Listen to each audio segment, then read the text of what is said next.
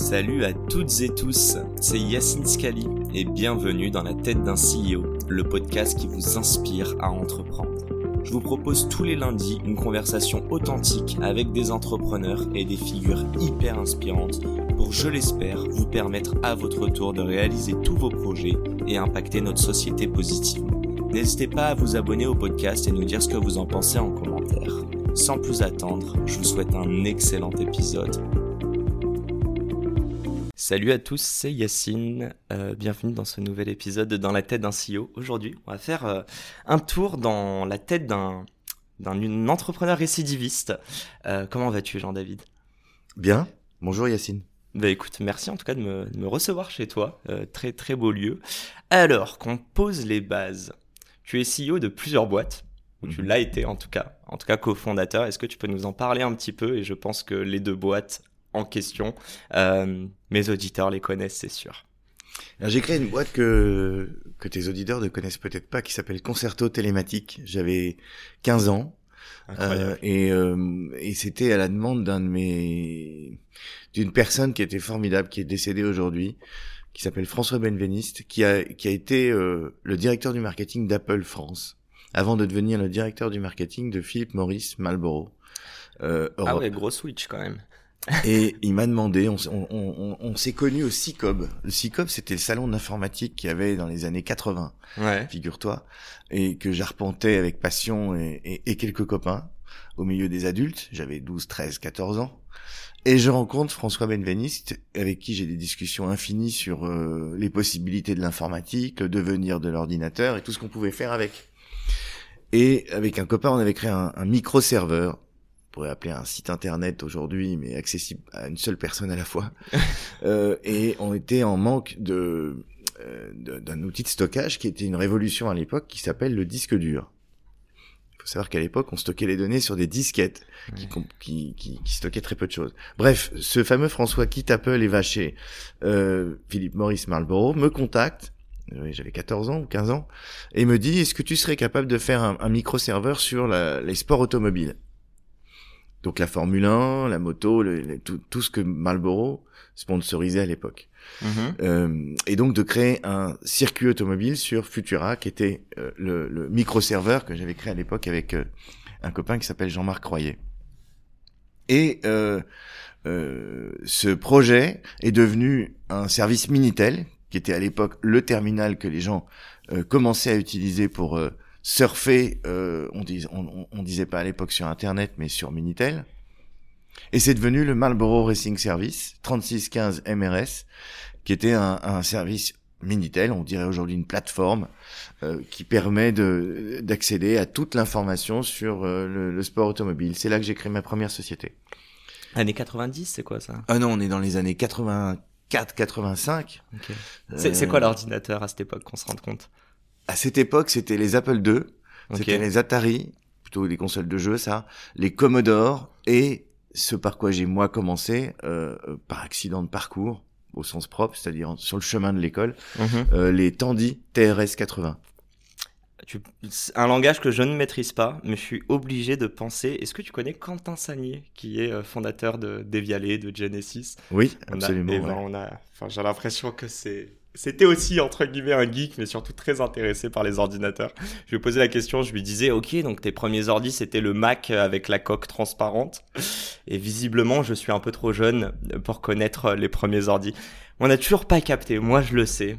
Mais aujourd'hui, euh, t'es CEO de quelle boîte? Et donc depuis, t'as monté plusieurs boîtes. Est-ce que tu peux nous en parler très succinctement? Alors depuis Concerto Télématique, euh, j'ai euh, que j'ai revendu euh, pour créer Allociné, qu'aujourd'hui beaucoup de gens connaissent, qui doit être une des premières startups de France. Allociné est né dans, dans, ma tête, en tout cas, en, 1988. Ça existait IMDB à l'époque? Non, bien sûr que non, l'Internet n'existait pas à ce moment-là. L'Internet est arrivé 5-7 ans plus tard. Et, je crois que vous êtes deuxième au monde juste après euh, IMDB sur la référence du cinéma? Euh, probable, en tout cas en France, euh, premier c'est sûr, mais euh, après dans le reste du monde, non, je pense qu'IMDB est devant, mais IMDB c'est surtout une base de données. Okay. Alors qu'Allociné d'orienter vers le un guide de salle de cinéma, ticketing, et évidemment maintenant beaucoup plus que ça, mais c'était ça à l'époque. Bon, il y a eu d'autres boîtes. Balance. Et donc, euh, je lance Allociné en 1993, à l'occasion de la fête du cinéma. Euh, et je dirige euh, cette société avec Patrick Holzman jusqu'en 2001. Euh, date à laquelle je quitte Allociné, avec l'idée de monter un service de un service de, de, de streaming, on dirait aujourd'hui, qui, était le prolongement naturel d'Allociné et qu'on n'a finalement pas monté euh, euh, pour différentes raisons sur lesquelles on pourra revenir tout à l'heure. Ok, Bon, et la dernière boîte, Molotov, il me semble. Et après Molotov, ton activité euh, aujourd'hui. Et qui est toujours mon activité aujourd'hui. Molotov est né de du constat que en, dans les années 2010, euh, des problèmes qu'on pouvait rencontrer quand on naviguait dans les programmes de télévision, sur les chaînes de télévision, -hmm. euh, qui étaient complètement obsolètes selon moi euh, à ce moment-là. Et, et, et, là, on avait envie de résoudre une, un problème simple, c'est comment s'y retrouver dans les euh, quantités considérables de chaînes que, qui étaient disponibles dans les box, mmh. euh, des replays qui commençaient à apparaître et, et tout ça étant totalement indigeste euh, euh pour, euh, pour, pour découvrir un programme. Tu vois, à l'époque, il fallait faire P+, P- dans les chaînes et monter de TF1 à la 150e chaîne et le temps de faire ça, on avait passé la soirée à le faire. On n'avait pas vu un programme. Sans, sans parler des replays qui commençaient à apparaître. Il fallait réinventer l'accès à la télévision. Fallait réinventer, euh, sortir la télévision de la box, euh, qui était accrochée au mur avec un fil euh, mmh. dans la chambre ou dans le salon. Il fallait pouvoir consulter la télé, regarder la télé sur n'importe quel appareil, sur un smartphone, une tablette, un ordinateur, une autre télé ou deux autres télés dans la maison.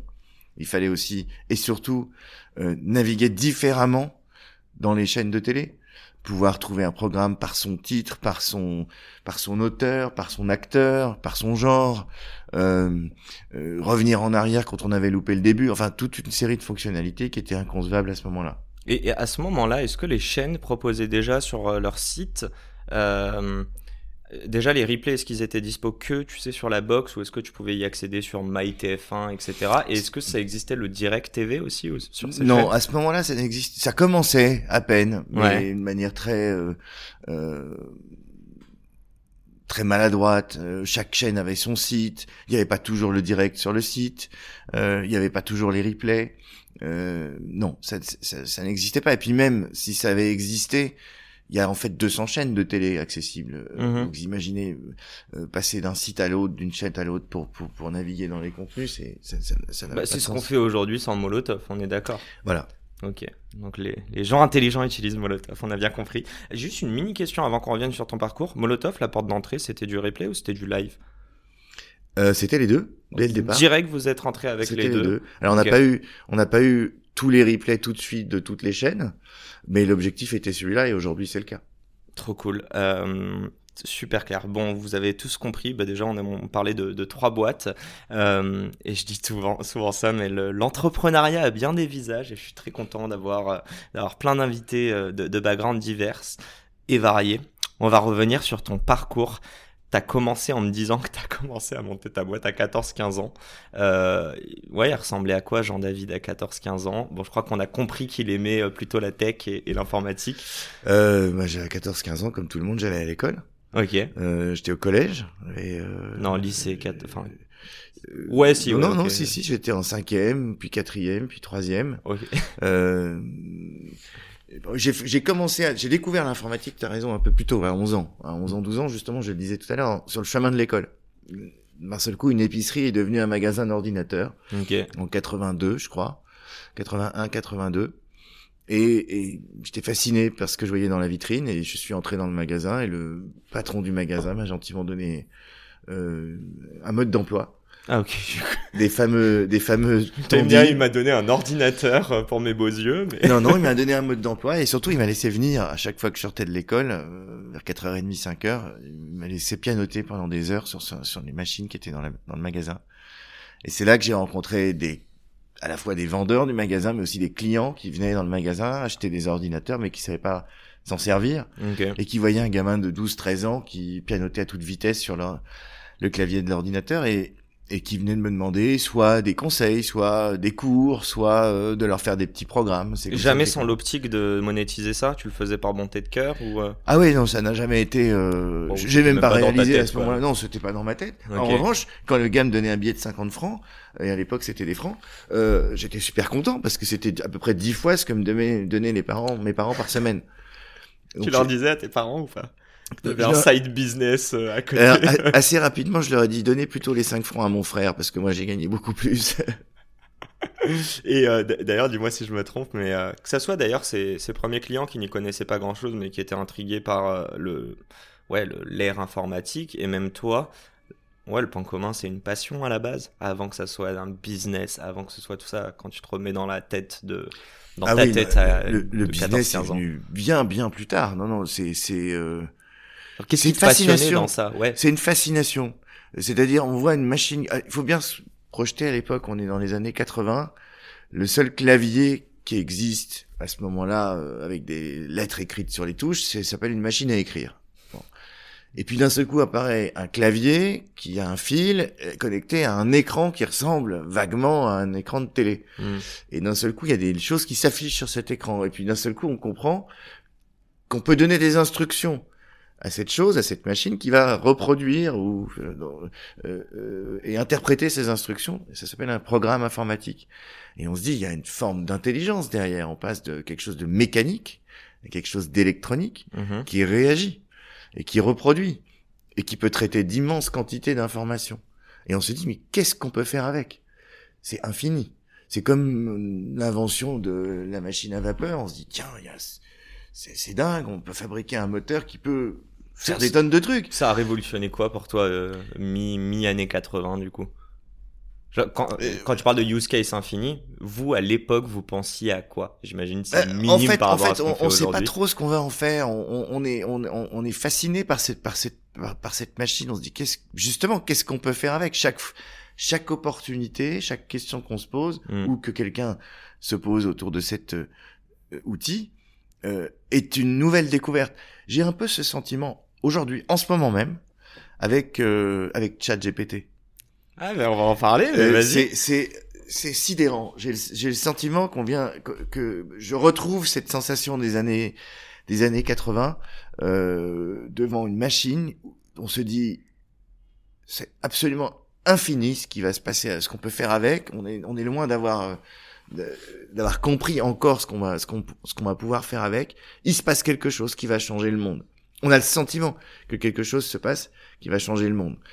Euh, on essaye de l'expliquer autour de soi. La plupart des gens comprennent pas, voient ça comme un, par, certains, comme un jeu, comme un jouet, comme quelque mhm. chose, comme un outil. Euh. Mais attends, tu, enfin, tu peux nous présenter ChatGPT, nous dire un petit peu ce que c'est? Euh, ChatGPT, c'est le, c'est le, système d'intelligence artificielle qui a été ouvert il y a quelques semaines mhm. par OpenAI, ouais. qui dont il fait qui fait le gros buzz en ce moment, qui qui est tout simplement un, un prompt, c'est-à-dire en fait une, une, question vide et vous posez n'importe quelle question, vous formulez n'importe quelle n'importe quelle interrogation. Euh, euh, et il vous répond, mais il vous répond pas au sens de Google vous répond, c'est-à-dire qui vous indique. Google, c'est un, c'est comme une bibliothèque, une bibliothécaire. Elle base de données. Voilà, c'est comme une, mhm. bibliothécaire maligne et géniale qui va vous dire où se trouve euh, dans une la ressource, euh, une, une, information. Bon, dans, dans cet univers gigantesque qui est Internet. Non, ChatGPT c'est autre chose.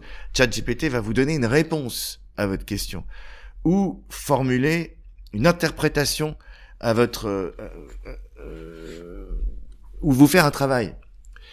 Moi, ce qui me fascine le plus dans, dans ChatGPT, c'est un truc très simple, c'est lui demander de résumer un texte. Ouais, je l'ai fait.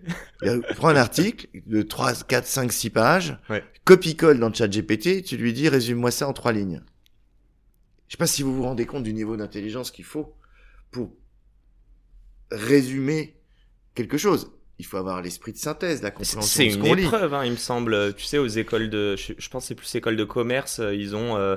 Sciences Po, je crois. Oui. Ouais, ou Sciences Po, mais il doit avoir 4 heures pour résumer un texte de je ne sais combien de pages en 10% euh, de ça. Et tu dois avoir les infos. Euh, enfin, c'est ouais, c'est très complexe. Et je crois que c'est ce qui fait le propre de l'homme. Ok. Et c'est là où c'est fascinant, c'est que c'est la première fois où une machine est en train de nous manger, manger quelque chose qui était un peu notre exclusivité à nous humains il n'y a pas une machine ou un animal qui est capable de d'interpréter une information euh, importante, c'est-à-dire euh, sous forme de quelques pages ou sous forme de quelques livres ou sous mhm. forme de euh, et d'en et, et faire la synthèse. Le propre de l'homme, c'est d'être capable de faire la synthèse de quelque chose. Euh, et c'est à partir de là qu'on invente d'autres choses. C'est la première fois que je vois ça. C'est la première fois que ça arrive. Et, et, et ChatGPT, juste le succès, donc on parle d'intelligence artificielle, euh, ça fait des années qu'on parle d'intelligence artificielle qui sont adaptées, appliquées à, différents use cases, différentes industries. Euh, tu dirais quoi? Est-ce que tu sais déjà un petit peu, euh, je sais pas si c'est la tech, est-ce que c'est parce que euh, c'est une intelligence artificielle qui a été entraînée sur énormément de bases de données qui fait qu'aujourd'hui elle est capable de s'adapter et presque de te parler comme un humain? Euh, Enfin, c'est quoi le succès quoi? Comment ça se fait, C'est vrai que ça fait des années que des entreprises travaillent sur ou des chercheurs travaillent sur l'intelligence artificielle, mais on, ça n'avait jamais été présenté de cette manière-là. C'est-à-dire que Jusqu'à maintenant, on a plutôt fait du deep learning, euh, du data mining. Deep on a vu ce robot là, tu sais, à je crois que c'était vers Dubaï ou les Émirats où euh, je crois que c'était une femme, tu sais, chauve, mais c'était un peu le, premier robot humain. Mm-hmm. Ça, c'était pas déjà. Euh, euh, on, on, a vu des choses où, effectivement des machines comprennent ce qu'on dit et apportent une réponse. Mm. Par exemple, Siri. Euh, oh, c'est très limité, C'est ça, mais euh, c'est limité, mais il faut quand même voir le progrès. Ouais, une machine qui, ou Alexa qui, qui déjà comprend ce qu'on dit euh, en termes de mots, nous espionne, euh, et, et, est capable d'apporter une réponse. Certes, une réponse un peu à la Google, mais quand même comprend ce qu'on dit. C'est déjà en soi une révolution. Là où ChatGPT va beaucoup beaucoup plus loin, c'est que euh, il, il, il crée une réponse propre à lui-même. C'est-à-dire qu'il va pas pointer vers une information ou une base de données, il va interpréter la question et interpréter une réponse. Et donc c'est la création d'une nouvelle information et qui n'existait pas selon toi en gros. C'est ça la, la, la grosse différence. C'est sa capacité à synthétiser, à comparer, à comprendre au sens euh, propre du terme, hmm. pas simplement entendre, mais comprendre la question, interpréter la, l'interpréter et apporter euh, une réponse qui est complètement différent que d'entendre, comprendre au, au, premier degré de, de la chose et, et dire tiens, euh, donne-moi la météo à Paris. Euh, bon, bah, très bien, il a compris météo à Paris et il va donner l'information météo à Paris. Non, Chat GPT, ça va faire euh, compare-moi voiture et scooter. Il va dire la voiture a l'avantage de quand le scooter a l'avantage de la voiture euh, euh, euh, en ville, euh, c'est plus compliqué à cause de la circulation, alors que le scooter a l'avantage de circuler mieux. Vous vous rendez compte du niveau d'intelligence informatique qu'il faut mmh, pour mmh, mmh. comprendre la question au sens global du terme et apporter une, une, réponse au sens global du terme. Ça, c'est un peu la, le sentiment que j'ai eu dans les années 80 quand j'ai découvert l'ordinateur et que j'ai à nouveau aujourd'hui quand on joue avec ChatGPT. D'ailleurs, c'est drôle parce que euh, euh dans les années 80, sur les premiers ordinateurs que, auxquels j'ai eu accès, donc Tandy, ouais. il y avait un, un, un jeu qui s'appelait Elisa. Euh, c'est présenté de la même manière que ChatGPT, c'est-à-dire un, un, prompt, une question, enfin un champ sur lequel il faut taper quelque chose. Et vous tapiez n'importe quoi comment vas-tu Elisa? Ou euh, euh, qu'est-ce que tu me conseilles de faire aujourd'hui, etc. Et Elisa simulait des réponses. Ok. Euh, en fait, c'était c'était euh, c'était pas une IA, mais c'était pas du tout une IA. C'était un stock de réponses. C'était vachement bien fait parce qu'en fait, il, il, faisait des réponses de psy c'est-à-dire et à quoi ça vous fait penser euh, des réponses standards en, réalité. Donc nous on interprète ça comme étant un peu intelligent au début. Mhm. on, tombe un peu dans le piège. Mais en réalité au bout de 4 5 questions on se rend compte qu'il on se rend compte qu'il pousse des alors, pose des questions sur des questions. La, différence de chat GPT si je comprends bien versus ça c'est qu'à chaque réponse t'es surpris en fait. Ah, que chat GPT il arrive à te mettre une sorte de nuance euh, ouais dans l'interprétation de tes propos et de ta question. Et d'ailleurs je reprends l'exemple du scooter voiture on est arrivé à un niveau de granularité et de détail que toi, tu pourrais très bien lui poser une question à rallonge en lui disant quelle est la différence, sachant que je veux acheter une voiture, mais je voudrais qu'elle soit hybride, j'ai, euh, je voudrais mettre tel coefficient, en fait, par rapport à, à, à l'impact écologique, par exemple. Exactement. Et là, il va être capable de te, bon, même s'il prend des pincettes, il va être capable de te répondre. Juste une petite chose, euh, ça fait, ouais, une bonne quinzaine de minutes, euh, et évidemment, ça m'intéresse énormément. Mais j'ai vraiment envie de rentrer dans ta tête. Euh, on a bien compris que tu avais une grosse passion, en tout cas pour une grosse curiosité à ce niveau-là dès le début, pour l'innovation, je pense en général. ouais, Allociné te vient comment cette idée? Est-ce que tu étais cinéphile Comment ça se passe concrètement? Et est-ce que tu aurais créé Allociné si tu n'avais pas justement créé cette première boîte euh, ou cette première activité entrepreneuriale vers 15 ans? Non, je pense que tu as raison, c'est les choses se suivent. Mm-hmm. Euh, se, succèdent et tout est tout est tout est une évolution en fait de, ce qu'on fait précédemment.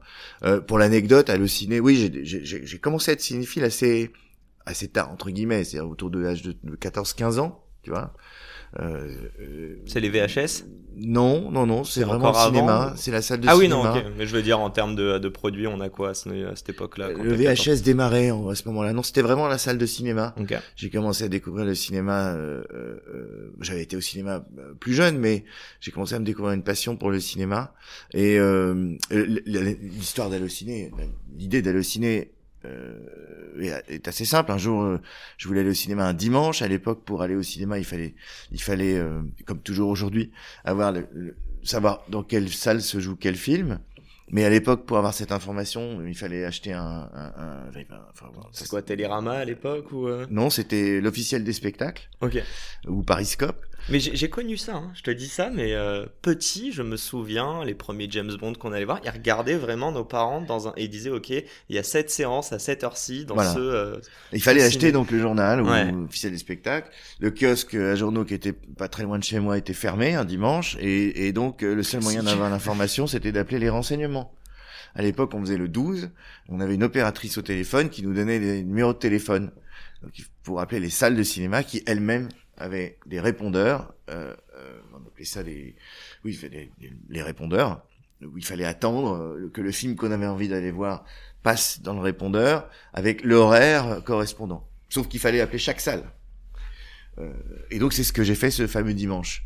Et, euh, et je me suis dit comment ça se fait qu'il n'y a pas un 12, l'équivalent du 12, du numéro de renseignement, mais pour le cinéma? Et de là est née l'idée d'halluciner. Mais ce qu'il faut dire, c'est que juste avant, je crois une semaine ou dix jours avant, mhm. euh, un de mes amis qui était rédacteur en chef de, d'une newsletter qui s'appelait À jour, l'équivalent de TechCrunch aujourd'hui, tu vois, les Français. Dans la tech, me dit est-ce que tu connais cette technologie euh, qui est en train de sortir qui s'appelle les serveurs à fréquence vocale? C'est-à-dire en fait tu fais le 1, la machine réagit, t'envoies un message, tu fais le 2, euh, etc. À l'époque, on était dans l'ère du Minitel et ça c'était tout à fait nouveau. Et j'ai fait l'association d'idées entre ce qui m'avait, euh, dont il m'avait parlé, euh, ça, c'est technologie à fréquence vocale, et l'idée de faire un, un, service de renseignement euh, pour le cinéma par téléphone. Donc, la porte d'entrée, c'est du vocal de Allociné. La première version d'Allociné, c'était un numéro de téléphone que t'appelais, si je comprends bien. C'est pour ça que ça s'appelle Allociné. Ouais, non, mais c'est C'était le, le 01 40 30 20 10. D'ailleurs, ce numéro a une histoire assez marrante parce que il fallait un numéro facilement mémorisable. Euh, euh, ce qui n'était pas évident à trouver. Euh, C'était à l'époque France Télécom qui attribuait les numéros. Quand tu demandais une ligne à France Télécom, ils te disaient bah, vous allez avoir tel numéro. Ouais, c'était random, euh, tu pouvais pas forcément avoir la main dessus. Euh, voilà. et c'était souvent associé à un quartier dans lequel tu étais. Tu vois.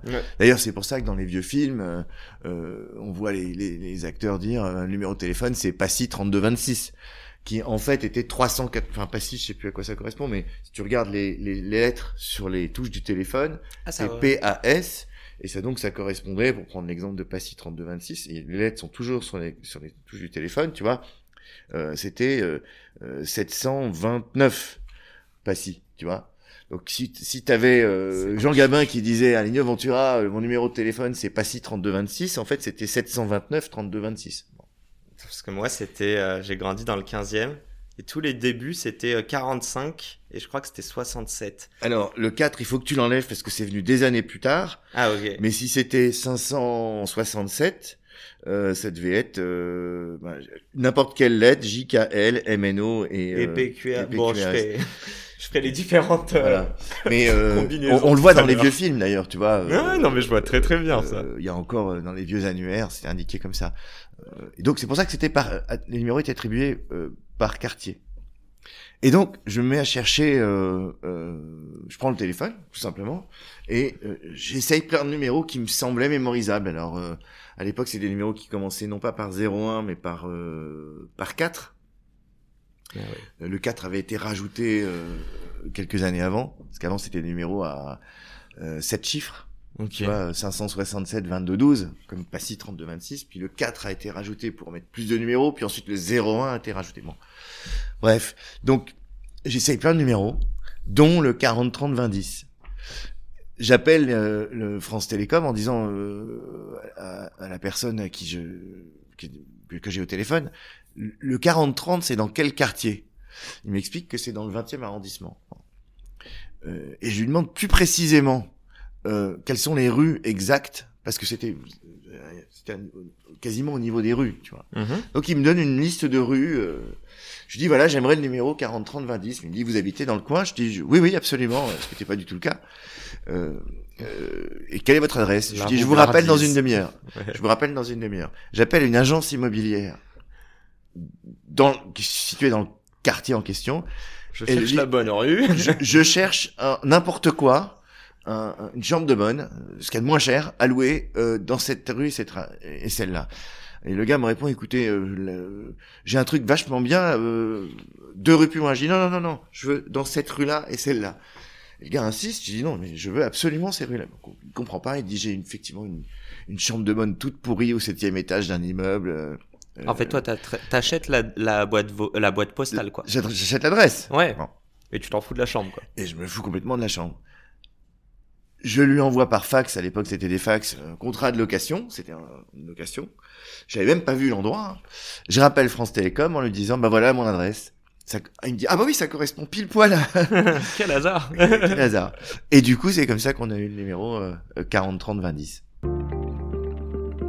Et c'est la fin de cet épisode. Les amis, j'espère qu'il vous a plu. J'espère qu'il vous aura inspiré. Si cet épisode vous a plu, n'hésitez pas à nous soutenir en nous mettant 5 étoiles sur les plateformes, en vous abonnant évidemment et en nous laissant des commentaires. C'est très important et ça fait toujours plaisir.